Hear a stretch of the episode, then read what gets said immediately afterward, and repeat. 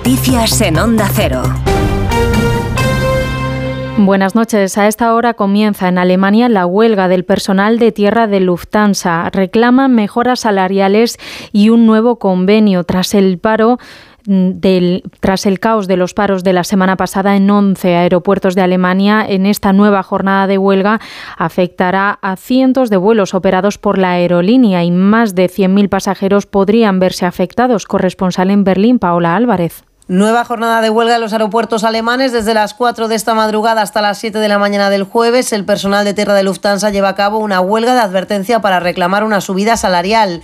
El paro afectará a unos 100.000 pasajeros en los aeropuertos de Frankfurt, Múnich, Berlín y Hamburgo y llega apenas una semana después de otra huelga a gran escala que afectó a todos los aeropuertos del país. Todo en el marco de las negociaciones para un nuevo convenio que afecta a unos 25.000 trabajadores de la compañía. La Junta de Fiscales del Tribunal Supremo ha avalado imputar al expresidente catalán Carles Puigdemont en el caso de Tsunami Democratic y también contra el diputado de Esquerra, huido Rubén Wagensberg. Por 12 votos a 3 ha apreciado además que existen indicios de delitos de terrorismo en los disturbios que se produjeron en Cataluña en 2019 tras la sentencia del procés. El órgano rechaza así el informe elaborado por el fiscal Álvaro Redondo, que solo veía desórdenes públicos. Ahora, la teniente fiscal del Supremo y número dos de la Fiscalía, María Ángeles Sánchez Conde, resolverá si el Ministerio Fiscal propone al alto tribunal investigar por terrorismo al expresidente catalán.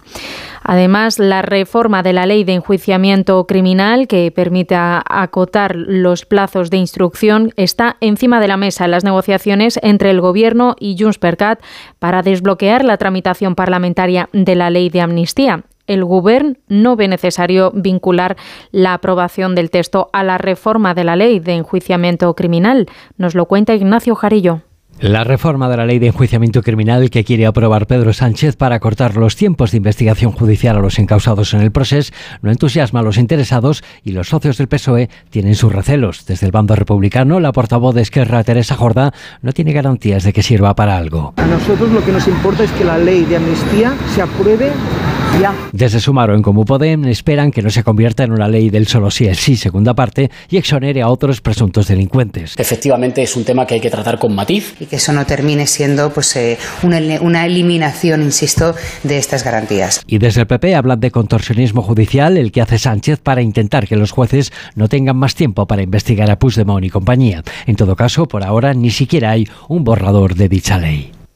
En Badalona, los bomberos continúan buscando a tres personas que podrían estar entre los restos de un edificio cuyo interior se ha derrumbado, se ha venido abajo al haber cedido el forjado de la construcción. El alcalde de la localidad barcelonesa, Xavier García Albiol, ha dicho que están tratando de confirmar que las tres personas empadronadas en el edificio, pero que están ilocalizables, no están entre los escombros y estamos trabajando de manera coordinada por, eh, por, parte de los bomberos, emergencias médicas, guardia urbana, protección civil, todos los, todos servicios para eh, pues, intentar eh, cuanto antes poder tener la confirmación de que debajo de los escombros no, no hay nadie. El edil popular ha dicho que los vecinos le han comunicado que el edificio había pasado la inspección técnica el pasado mes de enero y que en la documentación del ayuntamiento no consta que la finca estuviera en mal estado.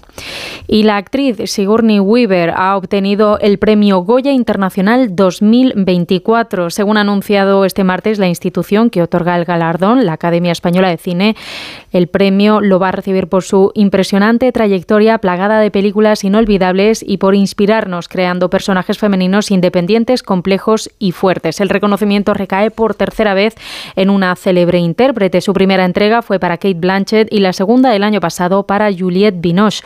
Weaver recogerá el premio durante la gala número 38 de la edición de los Goya el próximo 10 de febrero en Valladolid. Y en la actualidad deportiva, en fútbol, hoy miércoles a las nueve y media de la noche se juega la segunda semifinal de la Copa del Rey. El Atlético de Madrid va a recibir al Athletic Club de Bilbao en el Metropolitano. Este martes, el Mallorca y la Real Sociedad han empatado sin goles en la ida de las semifinales de la Copa que han celebrado en el Son Moix. Eso ha sido todo. Más información a las 5, a las 4 en Canarias. Síguenos por internet en ondacero.es.